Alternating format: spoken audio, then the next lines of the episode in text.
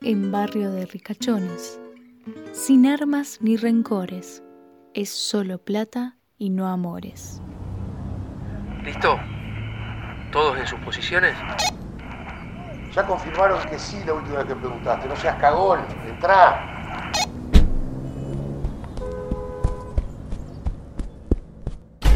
¡Manos contra la pared, carajo! ¡Esto es un asalto! ¡Manos contra la pared, carajo! Y sin gritar, dije.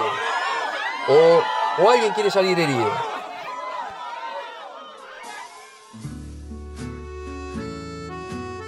Capítulo 3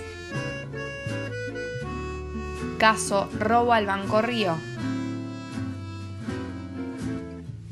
Inspirado en hechos reales Rec, culpable, culpable, culpable. culpable.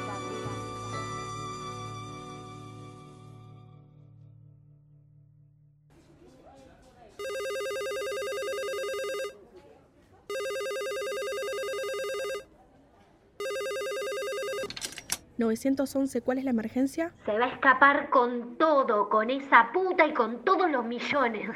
¿Se piensa que soy pelotuda? Mira lo que está haciendo la pelotuda. Antes que nada, tranquilícese. ¿Usted sabe que está hablando con el 911? Le pido calma y un poco más de respeto. Respeto. Ustedes me tendrían que tener respeto que estoy haciendo su trabajo. Soy Alicia Di Tulio de La Torre y el infeliz de mi esposo Rubén Alberto de la Torre se está escapando con la puta esa y los 19 millones del Banco Río.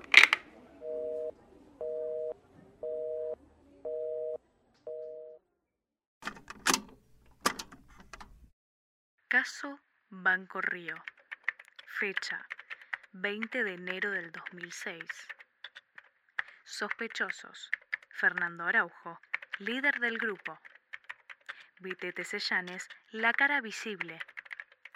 Testigos. Alicia Dictulio, esposa del Rubén Alberto de la Torre, quien fue integrante del robo. Y Julieta García, rehén. Oficial a cargo, Beatriz Liliana Álvarez. ¿Qué estabas haciendo el 13 de enero? ¿Vos me estás jodiendo? Es chiste, ¿no? y me levanté, me lavé la cara, después me lavé los dientes. Eh, ¿Vos sos de los que se lavan los dientes antes o después de desayunar? Vite, te dejamos las cosas en claro desde un principio. La que hace las preguntas acá soy yo. Bueno, no te calenté. Después desayuné, pero como sentía que iba a ser un buen día, me clavé un licuadito de frutilla con facturas. ¿Te gustan a vos las frutillas? Bueno, Vitete. Decime qué estabas haciendo el 13 de enero a las 12 y 38 del mediodía, por favor. Fui al Banco Río a eso de las 12 del mediodía para iniciar los trámites de mi primer tarjeta de crédito. Decidí ir a esa hora ya que suele ser menos concurrido y en teoría lo iba a hacer mucho más rápido. Pero bueno, me equivocaba. No, Fernando. Lamentablemente no te estoy jodiendo. ¿Viste el Banco Río de San Isidro? Bueno, lo robé. ¿De qué te reís? Sabes que estás admitiendo un delito, ¿no? ¿Que es un delito tener un cerebro tan inteligente? y claro, no cualquiera puede robar 19 palos y menos a mafiosos como los dueños del banco, ¿no? Mira, Fernando, si colaboras y explicas qué hiciste, podemos llegar a negociar tus años en la cárcel. No sé, vos fíjate. Mira, te voy a dejar en claro una cosita. Si ustedes me meten en ese sucucho, yo de alguna manera, de alguna manera voy a salir. Legal o no, pero salgo. O te olvidas que me metí, robé y me escapé de uno de los bancos más importantes y seguros de Buenos Aires. Pero tranquila, voy a colaborar. Pero solo solo porque me interesa que la gente se entere cómo lo hice. Porque hay muchos como yo que sueñan con robar bancos. Así que lo voy a contar, pero porque yo quiero. ¿Sabes para qué? Para inspirarlos. ¿Y a esa hora qué estaba haciendo? Ah, sí, robando un banco. ¿Cuál era tu rol en el plan? El plan no era mío, yo soy solo la cara bonita. Mírame de perfil. ¿Vos lo elegiste? Con esta carita no me queda otra que mostrarla. Así que mi rol fue estar con los rehenes, hablar con los policías. Fernando fue la mente en el plan. Era una excelente idea. Todo pensado con mucha precisión, pero no podía hacerlo solo. Para poder resolver cuestiones técnicas, trabajó con nosotros un ingeniero. La verdad, no sé el nombre. Lo llamábamos así, el ingeniero. Y obvio, un buen plan cuenta con un buen escape. Ahí nos ayudó Julián, un tipo macanudo. No preguntaba mucho de cosas personales. Manejó la combi. ¿No tenías miedo de estar arriba solo mientras los demás agarraban el botín? A mí con los rehenes y el tema de los policías me ayudó de la torre. Viste que tiene experiencia con el tema de los robos. Con él fue que entramos al banco y organizamos a los rehenes. ¡Manos contra la pared, carajo! ¡Esto es un asalto! ¡Manos contra la pared, carajo! Y sin gritar, dije. O, o alguien quiere salir herido. Tranquilos, tranquilos, soy de seguridad, pero no les voy a hacer nada. No disparen, por favor, no disparen. Vos seguilo a él si no querés lío.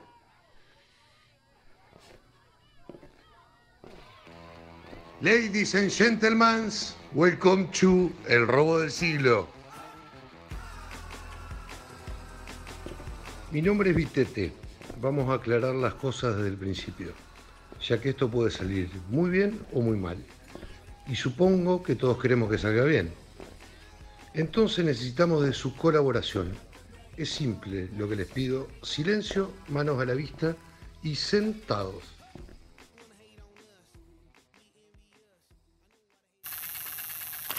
Bueno, Julieta, contame cómo viviste ese robo. La verdad que fue súper tranquilo. Nos trataron más que bien. Yo, sinceramente, no sentí que estaba en medio de un robo.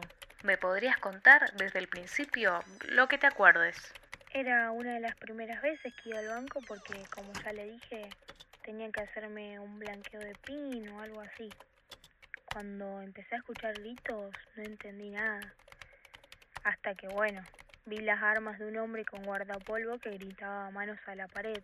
Entonces automáticamente fui corriendo a una pared y levanté las manos. ¿Los amenazaron? No, no, para nada. Nunca en mi vida imaginé que unos ladrones de semejante nivel fueran tan amables con sus rehenes. Es más, Pero qué bien se están portando. Señora, ¿por qué está llorando? Va a salir todo bien, tranquila. Bueno, es que es mi cumpleaños. ¿Cómo no dijo nada? Cantamos toda la cuenta de tres, ¿eh? Bien fuerte, vamos. Uno, dos, tres. Que lo cumpla feliz. Que lo cumpla feliz. Que lo cumpla, que lo cumpla. Que lo cumpla feliz. Gracias, chicos, gracias. Se están portando bien. A ver usted, señor. Sí, usted. Venga y siéntese en esa silla que ya es muy mayor. ¿Se encuentra bien? Usted cualquier cosa me avisa. No, no, gracias, no, no, no, está bien, no pasa nada. Insisto, siéntese que ya está grande. Bueno, muchas gracias, ¿eh? Aprovecho la solidaridad de mi compañero para que sepan que nosotros no queremos hacerles daño. Ni tenemos pensado tampoco robarles sus pertenencias que traen con ustedes, para que se queden tranquilos. ¿Cuánto tiempo les llevó construir el plan? Lo interesante acá no es cuánto tiempo nos llevó, sino cómo se me ocurrió. Mira, le explico. Un día caminando por el barrio, noté que el desagüe que está cerca del banco justamente desemboca en el río. Fernando, te lo pido, por favor, limítate a responder lo que te pregunto. Si no, el que se perjudica sos vos. Te digo, a mí no me mueve ni un pelo. El plan tardó aproximadamente dos años. Pasamos planificando invirtiendo en esta obra todo el tiempo. A la tarde disfrazado de no sé qué empresa privada para poder pasar desapercibidos y trabajar en el desagüe. Y a la noche en mi casa. Así planificábamos todos los detalles. Ya creo que nunca antes fumé tanto faso para pensar como en esas noches. ¿Y cómo supieron de qué manera hacer el túnel? ¿Eso también lo pensaron drogados? La inclinación, el grosor y todos los cálculos que precisábamos para nuestro escape fueron ideas del ingeniero. Esto tiene que ser un error, porque Fernando es amigo mío. Yo no tengo nada que ver. Pero encontramos pruebas incriminatorias. ¿De qué prueba me hablan? No tengo ni un peso que no me haya ganado elaborando honestamente. ¿Saben qué pasa? Ustedes necesitan a alguien para culpar. Como soy amigo de Fernando, me meten a mí adentro. Pero no, yo no tengo nada que ver. ¿Cómo fue vivir con Alberto de la Torre mientras planeaban? Él se ausentaba mucho, tanto de día como de noche. No conviví mucho con él durante ese entonces, pero no me molestaba porque él algo me iba contando y parecía ser para mejor. Iba a traer mucha plata. Yo solamente podía pensar en los viajes al exterior, las joyas, ropa de diseñador, no trabajar ni un día más. Pero él se estaba encamando con esa pendeja. El señorito venía con dolores de cuerpo de hacer el túnel de mierda ese y yo me lo fumaba cuidándolo, pero él aún así pensaba en abandonarme por la minita esa, que se vaya a cagar y que se pudra en la cárcel. Apurate, dale, vamos, dale, dale.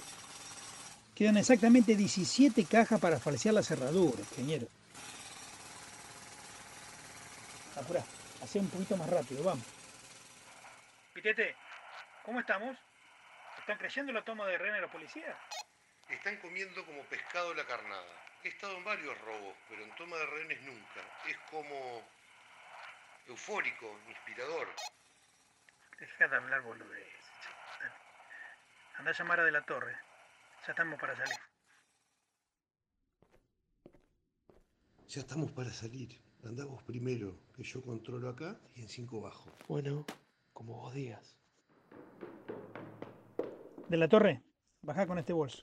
Ingeniero, agarra este. Vamos, ingeniero, por favor. Después de usted. Vitete, ya estamos. Salí primero vos, que yo me encargo de los últimos detalles. Dame las armas. Hay que dejarlas acá. Tienen que darse cuenta que todo fue con armas de juguetes.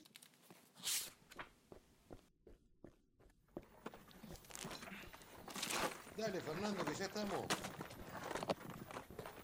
Ya estoy. Arranca la lancha, vamos.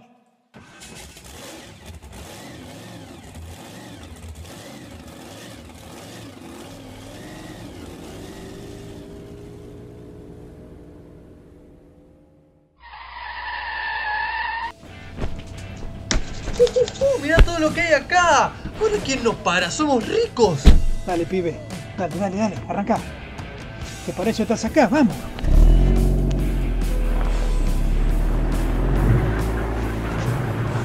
¿Y esto? ¿Cómo lo llamamos? Atracamos un banco, no nos atraparon y con armas de juguetes.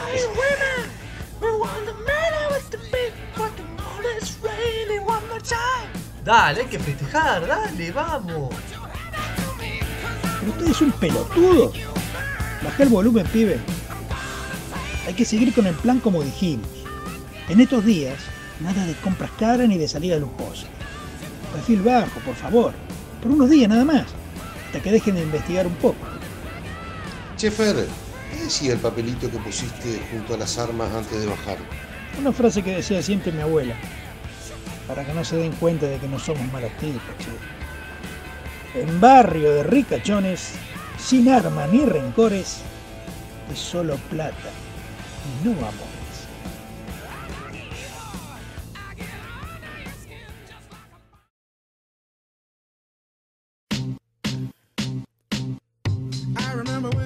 Lo que pasó con los verdaderos personajes. Fernando Araujo siempre tuvo un deseo, el de robar un banco, y no paró hasta conseguirlo. Se refugió en su atelier de investigaciones artísticas luego de su salida de la cárcel. Luego, fue un consultor en la construcción de las escenas de la película El robo del siglo. Vitete lleva adelante su joyería verde esmeralda en San José, Uruguay. asegura que está retirado del delito. Rubén Alberto de la Torre fue el primero en caer preso. A su salida de la cárcel fue actor. Julián Sayo Echevarría actualmente reparte el tiempo entre su esposa y su nieto. Estudia Derecho y dice que está retirado del delito. Le gustaría abrir un restaurante o un bar temático sobre el robo del siglo, con un boquete y túnel incluido para que los comensales lo visiten. Queremos agradecer la participación de los actores Lisandro Montironi, Juan Sensi, Luis Arloro, Luciano Mundani, Elita Albarracín. Muchas gracias. No olviden seguirnos en Instagram y Twitter como Rec Culpable. También puedes escucharnos vía Spotify y vía YouTube.